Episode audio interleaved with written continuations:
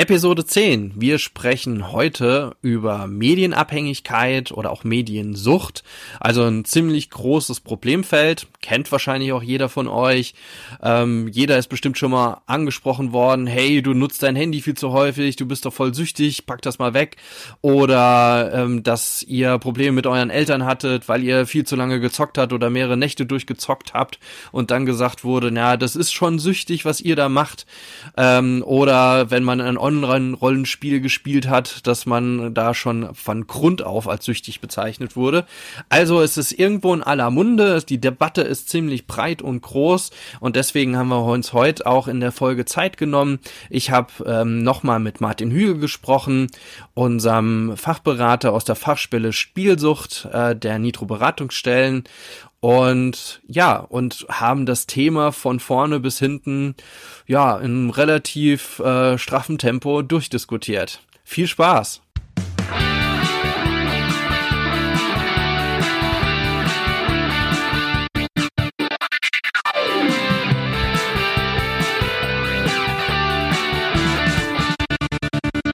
Hallo bei Freiheit ohne Druck. Heute bin ich alleine unterwegs, beziehungsweise hier unterwegs gewesen. Und wir hatten in der letzten Folge ja über Glücksspielsucht gesprochen, und zwar mit Martin Hügel, unserem äh, Mitarbeiter in der Fachstelle Spielsucht in der Nitro, Speyer und Germersheim, das sind unsere Beratungsstellen. Und äh, ein weiteres Themengebiet, das er auch mit berät und auch dabei hilft, in Prävention, aber auch direkt in der Beratung, ähm, ist das Thema Medienabhängigkeit oder Mediensucht. Und in der aktuellen Debatte ist es auch so, dass man sehr häufig diese beiden Themengebiete ja irgendwie vermischt.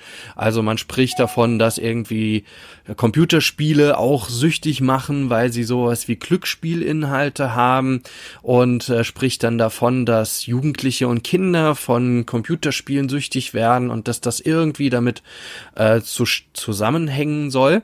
Das ist aber gar nicht so klar. Das haben wir, glaube ich, auch in der letzten Folge schon andiskutiert am Ende, dann mit dem Thema Lootboxen.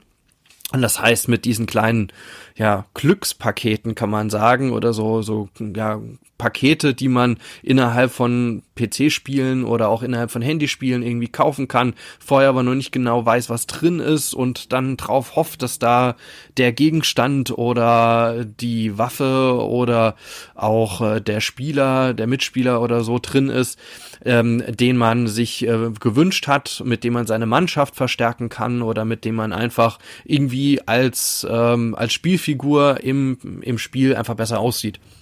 Und diese Lootboxen sind tatsächlich so ein Riesenthema. Aber was, um das nochmal klar zu kriegen, um nochmal genau zu kriegen, was ist denn Medienabhängigkeit, was ist Computerspielsucht, wie hängt das zusammen, habe ich ähm, nochmal mit dem Martin Hügel gesprochen und nochmal ein längeres Interview geführt. Und ja, und das hört ihr jetzt und hört rein.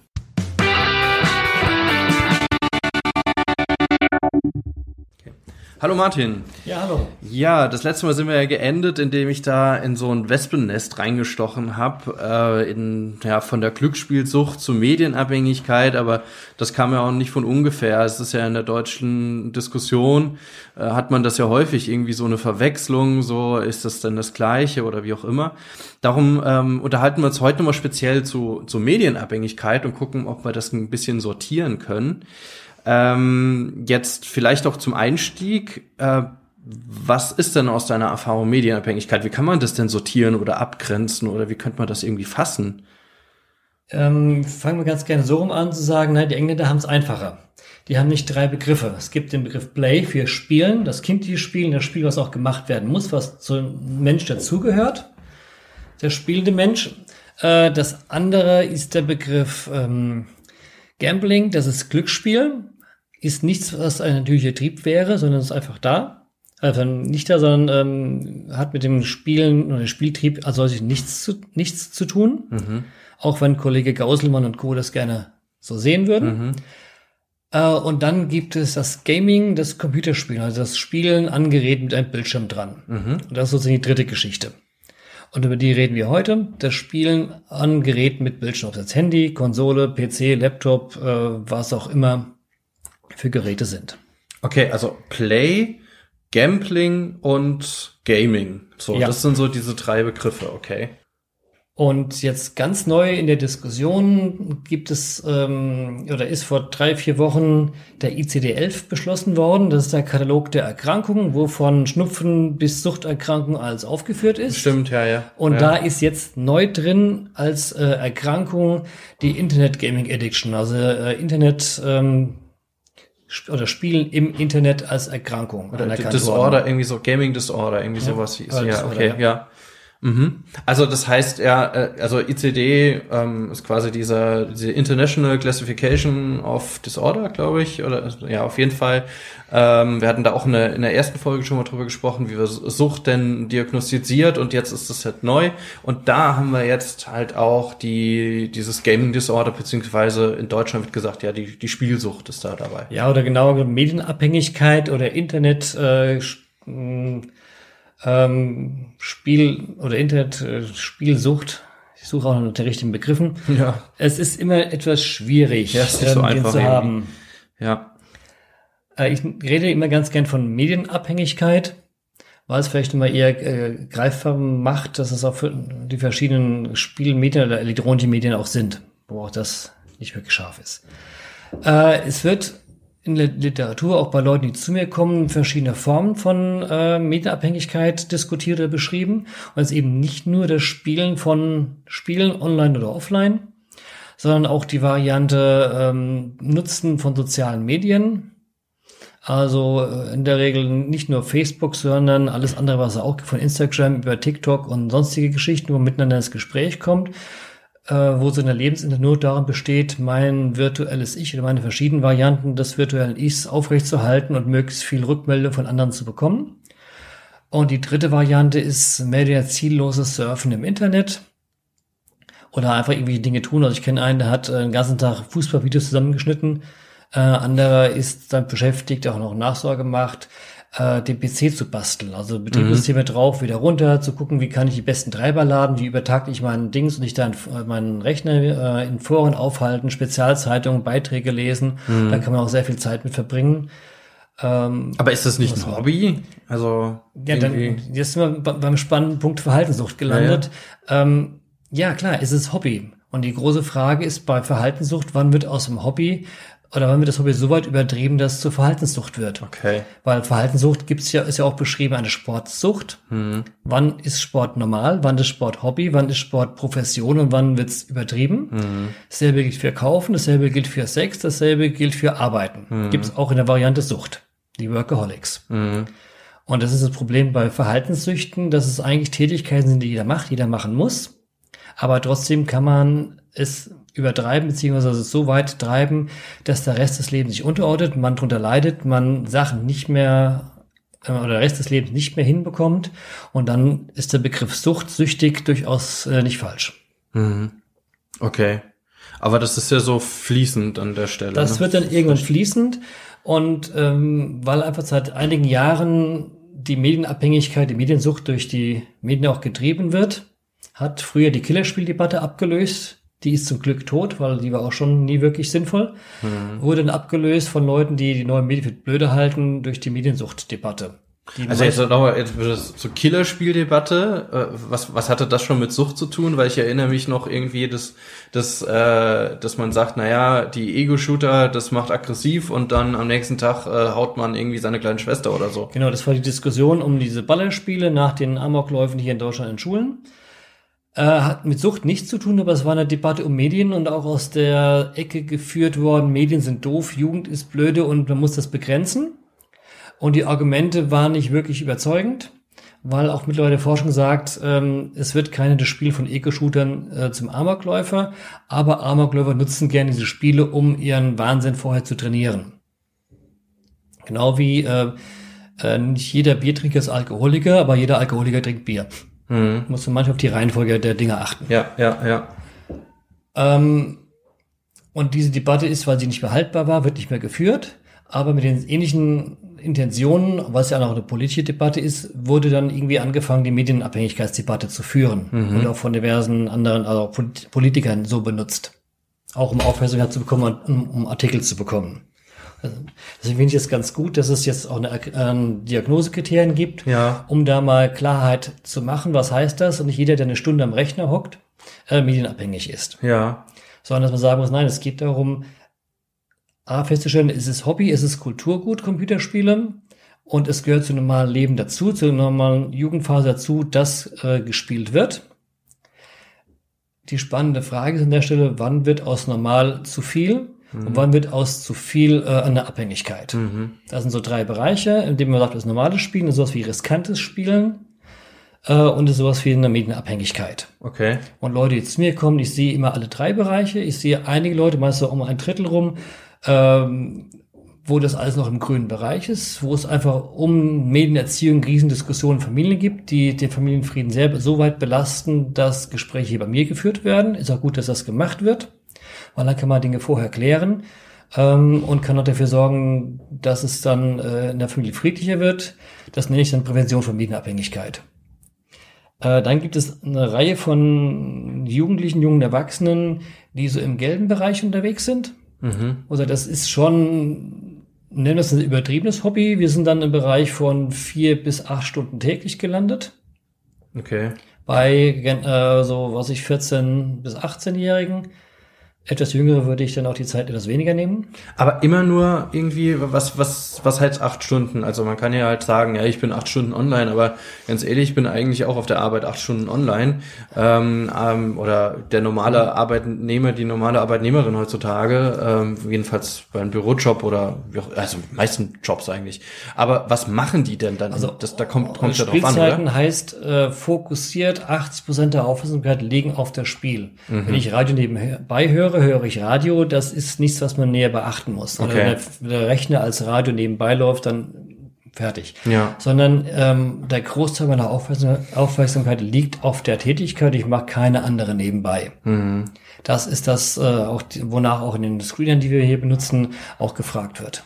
Also in den Fragebögen. In den Fragebögen So, okay. der Klinik, äh, Uniklinik Mainz, unser Kooperationspartner in dem Projekt, die einfach dieses äh, klinische Screening dann machen damit. Okay, und nach, nach diesem Fragebogen, also Mhm. du, du gibst den Jugendlichen dann so, so einen Fragebogen oder auch den jungen Erwachsenen oder Erwachsenen, also je nachdem, wer Jedem. das ist, das ist ja, ist ja irgendwie jedes Alter. Das war ja auch noch eine spannende Frage, aber du gibst dann, dann den Fragebogen raus und dann, äh, der wurde in Mainz entwickelt, an der Uniklinik. Mhm. Und nachdem, wie, wie, dann, dann kreuzen die irgendwie was an, Fragen an und was kommt da dabei raus? Und dann kommt raus, äh, diese Dreiteilung, ist es normal, ist es im übertriebenen Bereich oder ist es schon im Bereich Abhängigkeit? Okay. Diese Punktwertung. Es sind ein paar Fragen zur Medienzeit, aber ganz viele Fragen zur Art des Nutzens. Also auch zur Kontrolle. Habe ich Sachen schon verpasst, verpennt? Weil ich zu viel im Recht bin? Habe ich das Gefühl, zu lange drin zu sein? Kann ich nicht aufhören? Fällt es mir schwer aufzuhören, obwohl ich eigentlich mit denke, ich müsste eigentlich aufhören? Und solche und so ähnliche Fragen äh, sind einfach mit drin die einfach so diese Suchtkriterien im Sinne von, äh, ja, es macht mir Spaß, wie stark bestimmt ist mein Denken, habe ich noch andere Sachen, die mir auch Spaß machen? Äh, habe ich noch andere Freunde, habe ich noch andere Kontakte, tue ich noch andere Dinge? Weil Mhm. vorher bei Hobby, wenn ich noch ein Hobby habe und nur noch das Hobby mache und nichts anderes mehr in meinem Leben mache, also vor lauter mich um kleine Katzen zu kümmern, ich auch mal nicht mehr in die Schule gehe, Mhm. ist die Frage, ist das noch gesunder Tierschutz oder ist das dann schon eher was anderes? Ich würde sagen, kommt drauf an, wie es den Katzen dann geht, aber ja, ja, stimmt, ja, okay. Mhm. So versuche ich mir ganz diese Parallel ein bisschen Ja. zu ziehen. Was heißt, sie machen was ganz Sinnvolles. Ja, tun Ja. sie. Sie kümmern sich um Katzenbabys und machen ganz viele, gehen auf einen Ponyhof und sind jetzt nur noch Pony. Ja. Das Alter gibt's ja auch. Aber ähm, es ist dann auch ganz wichtig zu lernen, dass es noch andere Dinge im Leben gibt. Hm. Neben dem Ponyhof oder was auch immer es gerade ist. Bei anderen ist es halt äh, PC-Spielen, bei anderen ist es eben Motorradfahren oder Skifahren oder was auch immer. Okay. Und du hast gesagt, ein Drittel ungefähr ist problematisch oder wie, wie würdest du das einstufen? Also Problematik ist meistens um die Hälfte rum. okay.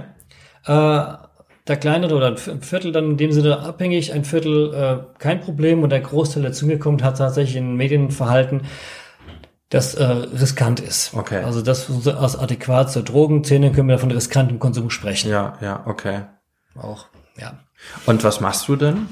Äh, dann geht's zu gucken, also A ist oft so ein, so ein Beratungsvertrag, Man muss ja schon auch irgendeinen Vertrag haben, wo da soll es denn hingehen, die ganze Geschichte, Mhm. auch mit, mit Kindern und Jugendlichen, zu sagen, naja, ich würde gerne weniger Ärger mit meinen Eltern, mit meinen Partnern haben um Mediennutzung, um Medienzeiten. Mhm. Dass wir da irgendeine Regelung finden, mit der wir beide gemeinsam leben können. Dann gilt es, das zu entwickeln. Auch zu fragen, warum ist das so spannend, was ist so spannend dran, was kann ich noch machen, Mhm. wofür steht es denn? Nutze ich es tatsächlich nur, weil ich jetzt Lust drauf habe oder mache ich das, um andere Dinge zu tun, zu verdrängen, nicht wahrzunehmen? Das ist dann so, was der auch so eine riskante Nutzen beschreibt, was dann auch eine Gefahr birgt, dass wenn man das dann weiterhin so macht und lernt, ich kriege nur meinen Stress weg, indem ich am PC spiele, Sie merken die äh, parallelen Formulierungen, dann bin ich bei das, irgendwann bei der Sucht gelandet, weil das ja auch die Modalitäten ist, wie auch ein Glücksspiel oder andere Verhaltenssüchte einfach funktionieren. Mhm. Und deswegen macht es Sinn, an dem Punkt schon reinzugucken äh, und Dinge zu verhindern, bevor es mehr wird. Also riskant heißt, äh, ist noch soweit alles brauchbar oder noch nicht abhängig, aber es hat eine Tendenz und es macht Sinn, äh, da mal gegenzusteuern oder drüber nachzudenken. Und das klappt auch meistens ganz gut. Weil ich feststelle, ja, die Schule ist nicht so tolle und weil die Noten schlecht sind, habe ich keine Lust zu lernen, weil ich weiß eh nicht, wie Lernen geht und es ist halt doof, drei Stunden zu lernen, trotzdem sechs zu schreiben. Und dann fange ich halt da an. Das heißt, wie lerne ich richtig? Wie sorge ich dafür, dass Schule wieder Spaß macht? Wenn ich gute Noten schreibe, machen die ja von sich aus Spaß. Man fängt an mehr zu lernen, weil es ja Spaß macht, gelobt werden. Weil deswegen spiele ich auch PC-Spiele, weil es ja Spaß macht, das Lob zu bekommen von anderen, ich bin gut im Spiel. Und das wieder ins reale Leben, an die Tätigkeiten, die wichtig sind, zurückzuführen, dann fasst das auch. Anderer Punkt ist, nach Sinn zu suchen. Gern viele, die nicht wissen, was sie werden wollen, warum sie was haben oder den fertigen Schulabschluss. Ja, ich habe meine Lehre gemacht, die habe ich abgebrochen aus verschiedensten Gründen. Jetzt weiß ich gar nicht, was ich werden soll. Okay. Also die gru- grundlegende Lebensfragen dann auch oder so eine Dann, gewisse. genau, also wo soll es denn hingehen? Ja. Was will ich machen, wenn ich wieder weiß, was ich werden will oder als Schüler schon weiß, was ich werden will, dann weiß ich, welche Noten ich dafür brauche und dann kann man sagen, okay, aber mit dem Berufswunsch ist Hauptschule nicht so dolle, ähm, brauchst mindestens eine 2 in Mathe, dann mal Gas geben. Dann kann man verabreden und da gucken, dass es auch wieder besser wird. Mhm. Unter anderem auch mit den Eltern reden, dass auch da nochmal die Einschätzung zu den Medien sich ändern, dass man eine Regelung, eine Regelung trifft, die funktionieren in der Familie. Aber das hört sich ja alles noch ziemlich viel, also so pädagogischen Maßnahmen an, mit den Eltern dann auch, das zu schauen. Also das heißt, dass man auch erzieherisch halt interveniert. Ist dann irgendwann mal so eine Behandlung auch notwendig? Das, was immer gesagt wird, also ich muss ja in die Klinik und gibt ja jetzt einige Kliniken, die sagen, die, die das, mitbehandeln oder Wird auch behandelt, ja. macht auch Sinn, auch schon seit sehr lange. Habe jetzt auch gerade wieder einen, da ist äh, gestern der Antrag auf äh, Reha-Medienabhängigkeit in die Post gegangen. Mhm. Aber der ist 25, also es ist dann eher auch Leute, wo eine 2 vorne steht. Also unter 18 war es jetzt nur eine. Mhm. Äh, die meisten dann da tatsächlich älter, wo sich das so verfestigt hat, dass man tatsächlich ein stationäres Setting braucht, ähm, um da wieder ja, die, die Erkrankung beziehungsweise dieses Zurückdrehen, wie kriege ich meinen Stress tatsächlich los, was tut mir wirklich gut. Äh, beziehungsweise diese Leute, Menschen haben meistens auch mindestens eine, eher noch eine zweite Begleiterkrankung, Mhm. Äh, heftige Depressionen, Jugenddepressionen, posttraumatische Belastungsstörungen oder andere Geschichten, Mhm.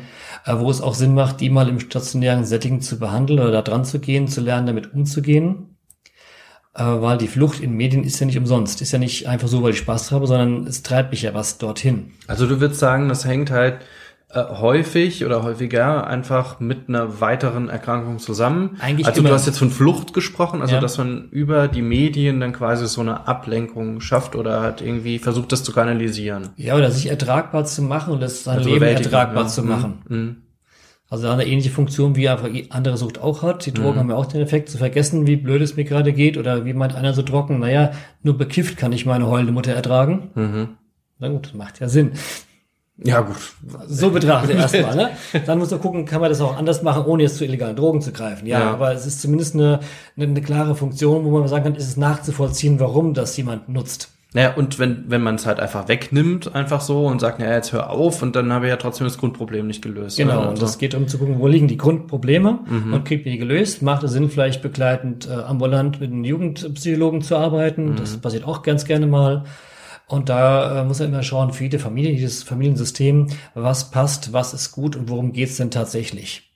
Aber wenn wir jetzt noch mal, ich, ich gehe jetzt mal noch mal auf die andere Seite ähm, und äh, da gibt's ja eine ganz große Menge an Menschen, die auch über die Politik sagen, Computerspiele, das an sich macht schon süchtig. Also jemand hat noch gar nichts, ja, und äh, dann spiele ich hier was auch immer, früher immer gerne World of Warcraft genannt, heute gibt's andere Spiele dazu, ja, Fortnite oder sonst was, und gesagt wird, die führen exzessiv dazu, dass jemand süchtig wird. Wäre ich sehr vorsichtig, weil das reale Leben ist eine Sache, die meistens mehr Spaß macht, prinzipiell. Ich erzähle mal an der Stelle ganz gerne von einem Zwölfjährigen, der mal bei mir in Beratungsgesprächen war. Mhm. Und irgendwann habe ich mal gesagt, also, was macht eigentlich mehr Spaß? Ein Tor im realen Leben zu schießen oder ein Tor auf FIFA? Und die Antwort war, auf FIFA, das habe ich öfter. Mhm. Das heißt, da hat von der Lebensqualität schon ganz viel Einbußen drin. Da ist ganz viel äh, verschoben, dass sozusagen das, das Reale, das selber anstrengen und dafür einen anstrengenden Erfolg haben, äh, nicht mehr gemacht wird. Mhm. Ich krieg's auch nicht ganz gegriffen, was das alles genau ist, mhm. aber vom Gefühl her spürt man, da ist vieles schon schräg am Laufen. Mhm. Auch gerade bei jemand, der jetzt erst zwölf ist. Äh, und dann trifft sozusagen eine hochspannende Tätigkeit auf eine verletzliche Persönlichkeit. Mhm. Und dann kommt, ist ist die, die Suchtgefahr relativ groß. Mhm. Leute, die in sich ruhen und normal machen, die spielen auch mal ein hochspannendes Spiel wie Fortnite und sagen, jo, das waren jetzt zwei Runden ganz nett, aber jetzt will ich wieder mal Leute treffen, mhm. draußen eine Runde kicken oder mach sonst irgendwas anderes Spannendes. Ja. Das wäre normales Verhalten.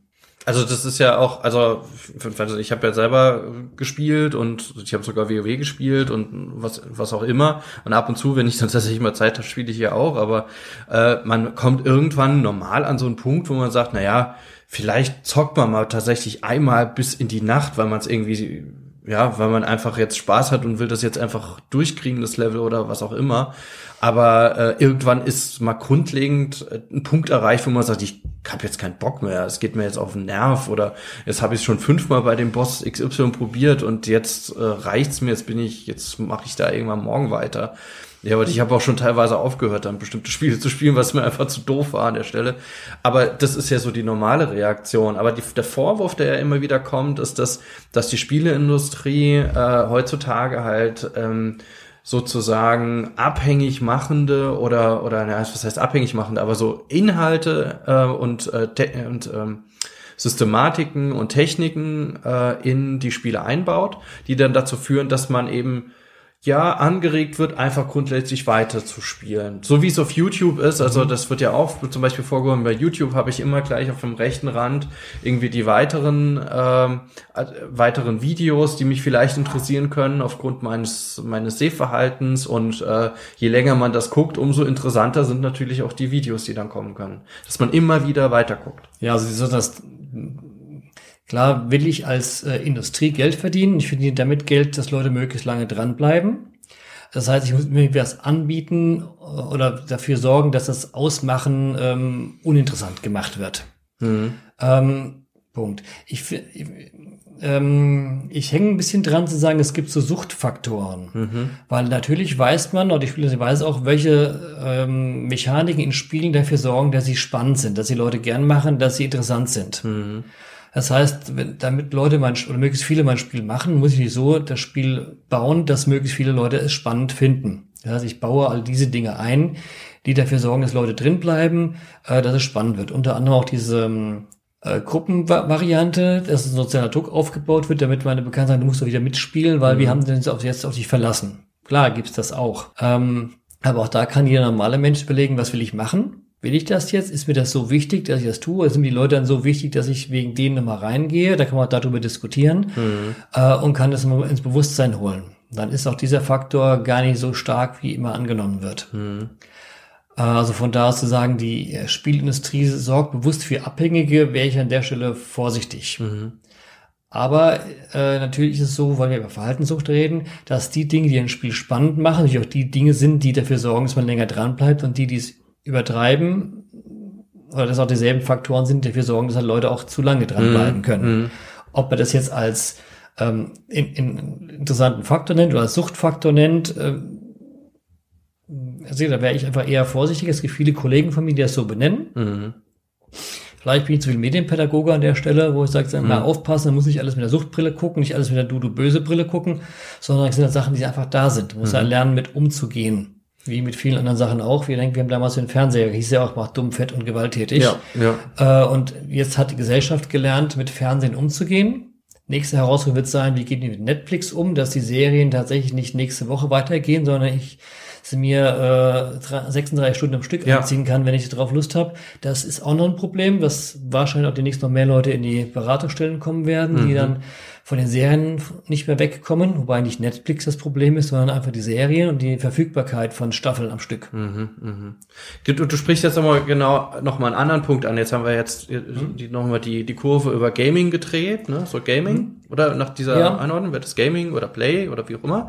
Aber äh, Medienabhängigkeit geht ja weitaus weiter. Äh, das heißt, äh, wird auch immer gerne so Internetsucht angesprochen. Also ähm, jetzt Jetzt hast du es ja schon angesprochen, also Netflix wäre ja quasi auch ein, in- ein, ein Online-Streaming-Dienst wie andere Online-Streaming-Dienste wie Amazon Prime, ähm, na, was, was gibt's noch? Also es gibt noch viele andere, die auch wahrscheinlich sehr toll sind.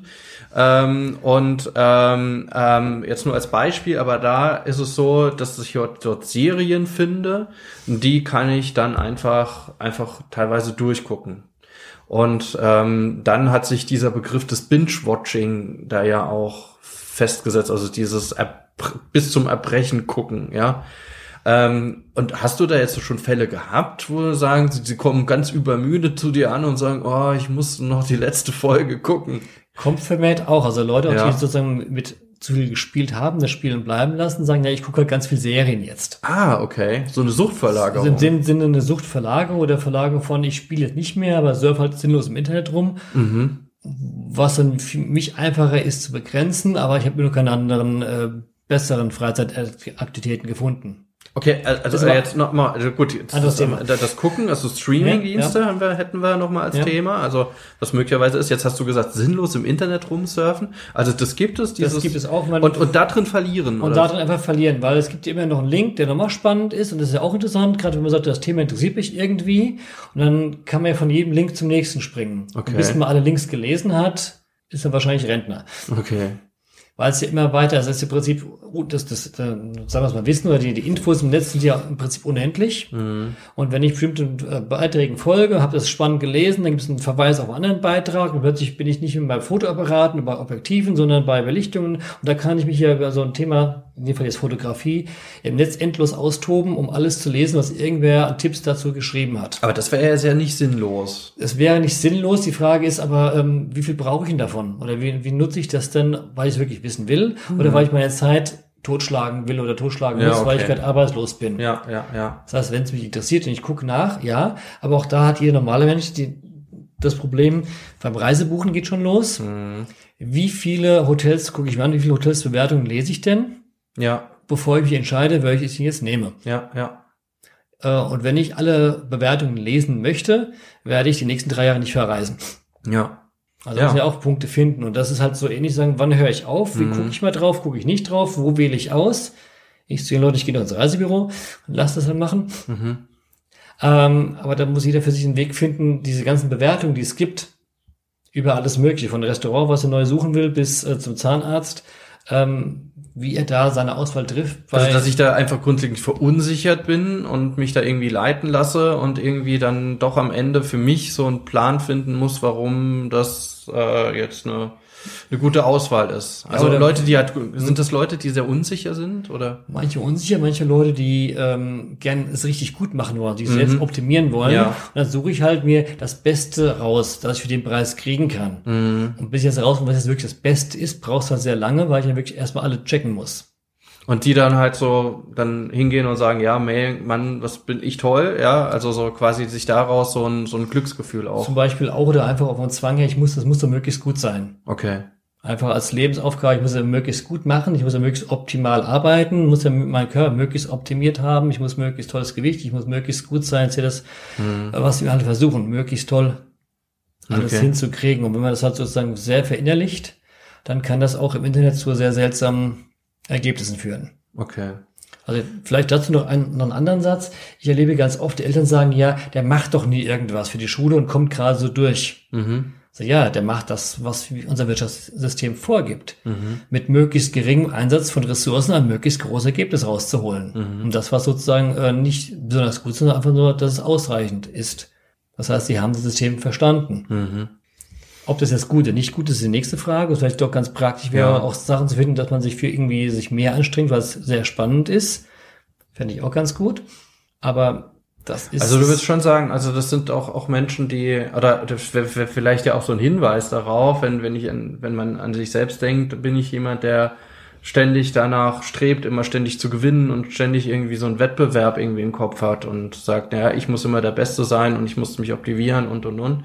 Sind das so Kandidaten für oder Kandidatinnen? Für das wären so Punkte, wo man sagt, das könnte so zu einer ähm, erhöhten Gefahr einfach für, sein. Für eine Verhaltenssucht, Verhaltenssucht weil ich dann zum Beispiel sage, ich, ja, ich muss jetzt bei meiner Klassen der Beste sein äh, oder ich muss äh, in der Rangliste weiter aufsteigen und dann spiele ich mit ganz vielen zusammen habe auch schon Leute gehabt, die Geld bei den Eltern geklaut haben für Ingame-Käufe, mhm.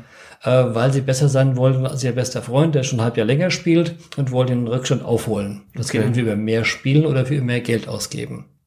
Okay, aber äh, Moment, ich will noch mal ein Thema will ich auf jeden Fall noch mal ansprechen, ähm, ähm, was, weil es allgegenwärtig ist, nämlich alle sitzen mit ihren Handys rum und äh, gucken sich nicht mehr an. Äh, äh, und sitzen an der Bushaltestelle. Es wird ja dann diese Dystopie aufgezeigt. Es, man, man interagiert nur noch über Handy und nicht mehr zwischenmenschlich. Was ist denn da dran? Also ist das schon Sucht oder wann, wann ist das so sowas wie eine Handysucht? Sind Leute bei dir äh, in die Beratung gekommen, die sagen, hier, ich komme nicht mehr vom Handy los, ich mache das und das und das und das? Gibt es auch schon, auch eher auch Damen, wenn auch sehr selten. Ähm, dann ist aber tatsächlich nicht das Handy als Gerät das Problem, sondern die sozialen Netzwerke und das Verlieren in sozialen Netzwerken und das äh, mitbekommen müssen, was läuft denn da. Okay. Zum Beispiel war einer der Fall, die hat, glaube ich, eine 6 in einer Klausur geschrieben, weil das Handy nicht weglegen konnte. Äh, wurde halt abgenommen wegen Täuschungsversuch. Äh, da war das Problem äh, mit Facebook, mhm. dass wo Leute gibt, die auf ihrer Facebook-Seite äh, Blödsinn posten, sie dissen und äh, jede Facebook-Meldung erzeugte einen, einen, einen, Pling, einen Klingelton auf dem Handy. Mhm. Man muss da gucken, hat jetzt ein guter Freund geschrieben, hat er irgendeinen Blödsinn gepostet, weil das mhm. muss ich ja gleich von meiner Pinwand löschen. Mhm. Und das war dann sozusagen so wichtig, dass es egal, ob ich jetzt die äh, Handy weglege oder nicht. Okay. Also dann, das ist so, was ich so kenne, wenn man genau hingucken muss, halt genau hingucken, worum geht's denn tatsächlich? Worum geht's im Einzelfall? Was machen die eigentlich da? Was macht man da eigentlich? Und das ist nicht das Handy an sich. Das ist ein, das ist ein Gerät. Ein Handy ist ein Werkzeug. Ja. Ich bin ja auch nicht Schraubenzieher-süchtig mhm. oder Messersüchtig, weil ich die ganze Zeit meine Schweizer Taschen mit mir rumschleppe und es für alles möglich gebrauchen kann. Mhm. Weil da mhm. ganz viel dran ist. Ich gern wandere und ich da alles, was ich unterwegs brauchen kannst, von wegen vom, vom Korkenzieher bis zur Pfeile, da alles drin ist. Mhm. Als Survival-Messer oder was auch immer. Äh, das heißt, muss gucken, was ist das dann? Äh, das in dem Falle dafür sorgt, dass wir zu viel machen. Äh, und es ist auch eine Gesellschaftsaufgabe, die hast du vorhin vom Fernsehen gehabt, die heißt im Augenblick, wie gehen wir mit diesen Alleskönnern-Werkzeugen namens äh, Intelligenztelefon, also Smartphone um? Mhm. Und welche Funktionen, welche Aufgaben, die ich in meinem Leben mache, übertrage ich ans Handy? Mhm. Ist Kalender sinnvoll oder muss man auch wecken oder muss man auch ähm, Jogging-Funktion haben? Wie viele Kilometer wollte ich denn laufen? Dass mich das Handy dran erinnert, du wolltest noch fünf Kilometer machen, beweg dich gefälligst? Oder mhm. also welche äh, Dinge aus meinem Leben übertrage ich ans Handy und welche Apps nutze ich, die alles können? Mhm. Muss mein Kühlschrank selber einkaufen gehen oder mache ich es noch selber?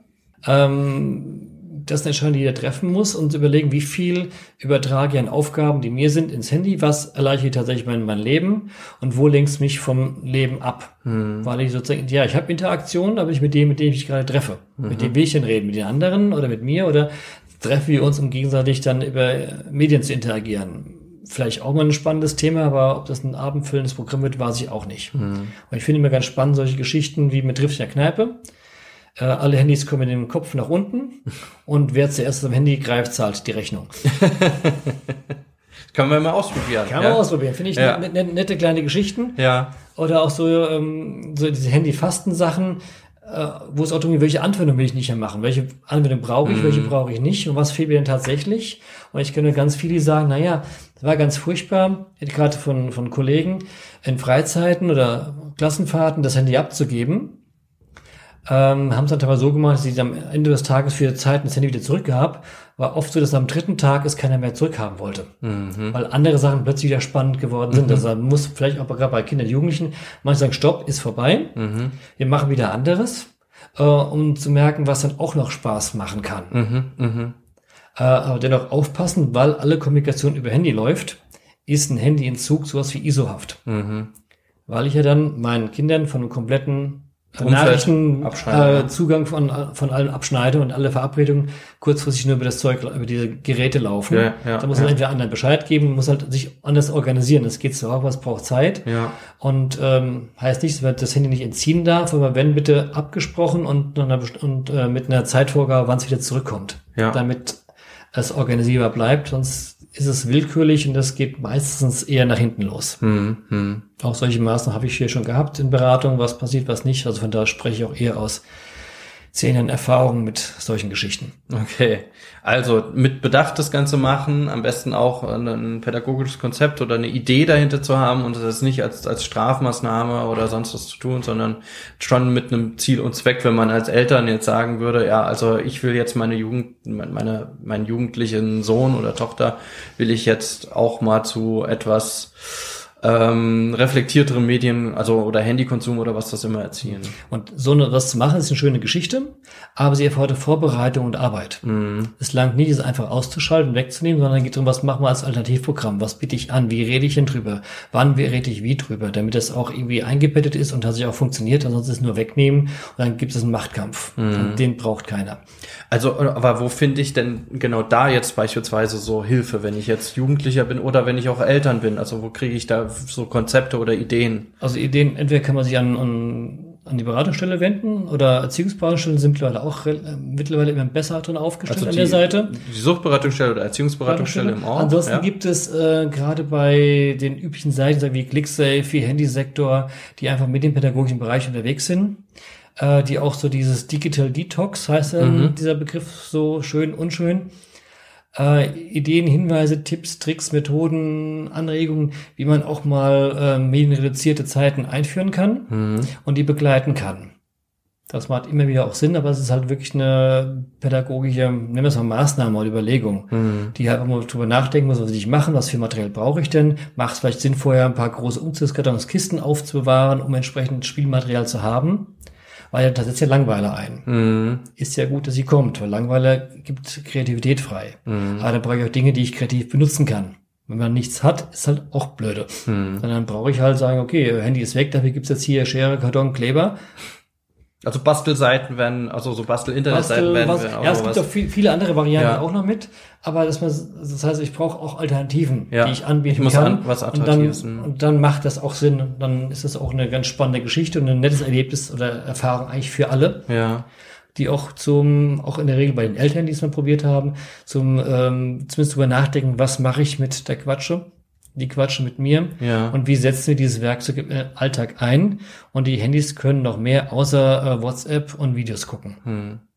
Und nochmal die Seiten, die du genannt hast, das eine war clicksafe.de, ja, Ja. glaube ich, ne? also so wie man es ähm, spricht, also, also oder click, S-A-F-E, safe, also englisch safe.de, da findet man einiges und das andere war Handysektor. Handysektor äh, ist auch, also ClickSafe ist ein äh, EU-Projekt zum ursprünglich gestartet zum Thema äh, s- sichere Umgang von Kindern im Internet. Mhm. Die haben aber mittlerweile alles drin, also von Kinderseiten, äh, Erwachsenenseiten, Rechtsberatung, In-App-Käufe, Datenschutzgeschichten, wie schütze ich äh, verschiedene Programme, auch Informationen zu verschiedensten äh, Apps. Ich glaube auch, Äh, es gibt alles drin. meine Infos, ja, welche Da Fotos gebe ich preis und so weiter, also so gute Tipps, Ja. ja. also da ist im Prinzip nahezu alles drin. Mhm. Und von dort gibt es ganz viele Links zu weiterführenden Seiten, die arbeiten ganz eng mit Handysektor zusammen. Das ist nämlich richtig ähm, noch im Kopf habe.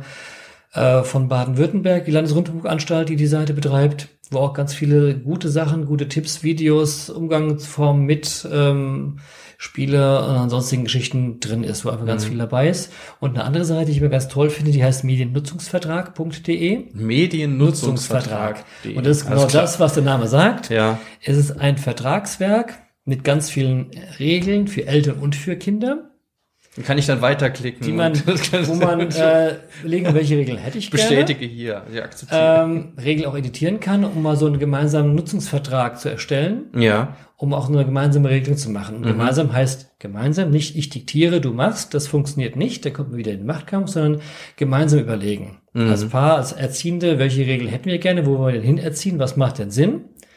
Äh, der andere sagt, was braucht er an Regeln? Und dann kann man ja diskutieren. Und dann mhm. kann man mhm. auch mal über Nutzungszeiten äh, feilschen, wie ich über meinen Autopreis äh, mhm. auf eBay falsche. Also auch so ein, so ein pädagogisches Angebot, also nicht einfach nur ein Vertrag, einfach die ich auf den Tisch knalle, sondern eigentlich auch als, als pädagogisches Angebot für Eltern, so in einer Familienkonferenz oder ähnliche Konstellation, um da Bedingungen auszuhandeln, vielleicht die bisher nicht ausgesprochen worden sind. Ja, ja oder und auch so Fragen, wie lange gilt das Ganze, weil auch so ein Vertrag äh, maximal ein Jahr gehen kann, weil dann wird man älter, gerade Kinder verändern sich sehr stark, wo man wieder anpassen muss. Und auch vielleicht so Regeln drin haben, wie passt man den Vertrag an aber auch Konsequenzen drin haben. Mhm. Ich sage mir, ich fahre nur deswegen auf der Autobahn 100, wenn dann das Schild steht, weil ich weiß, bei 130 muss ich zu Fuß gehen. Mhm. Klar. Auch das kann man verabreden und dann ist auch der Preis klar, den man bezahlt, für Dinge zu übertreiben. Da kann ich irgendwie überlegen, ist mir das wert, drei Wochen Hausarrest zu haben für eine durchgezockte Nacht oder nicht. Mhm. Auch das ist aber eine bewusste Entscheidung. Um die geht es mir, weil es geht um bewusstes Entscheiden. Das kann auch sein, ich übertrete bewusst Regeln. Ist ja auch Pubertät, dass das normal so ist. Mhm. Ja, da muss es klar sein, ja. Okay. Gut, ich glaube, wir haben einen ziemlichen äh, Ritt durch äh, das gesamte Thema gemacht. Auch man sieht, es ist nicht allumfassend auch. Ja, könnten wir jetzt, könnten wir jetzt, glaube ich, noch äh, stundenlang eigentlich verschiedene andere Themen weitersprechen. Aber ich glaube, für den Anfang ist es erstmal so super und dann herzlichen Dank für die vielen Auskünfte. Bitte gerne, mal wieder. Ja.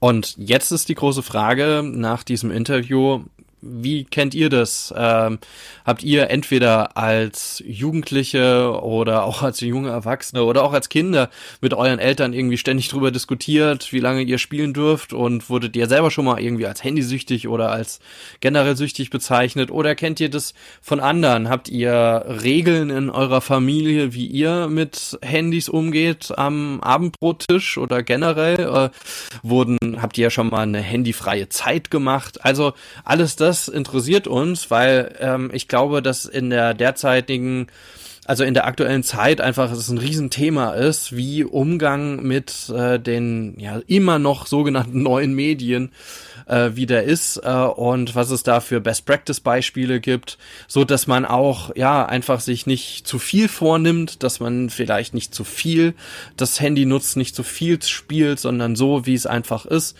ähm, ja, und was habt ihr da für Möglichkeiten gefunden? Oder eine andere Frage, habt ihr euch schon mal Hilfe suchen müssen?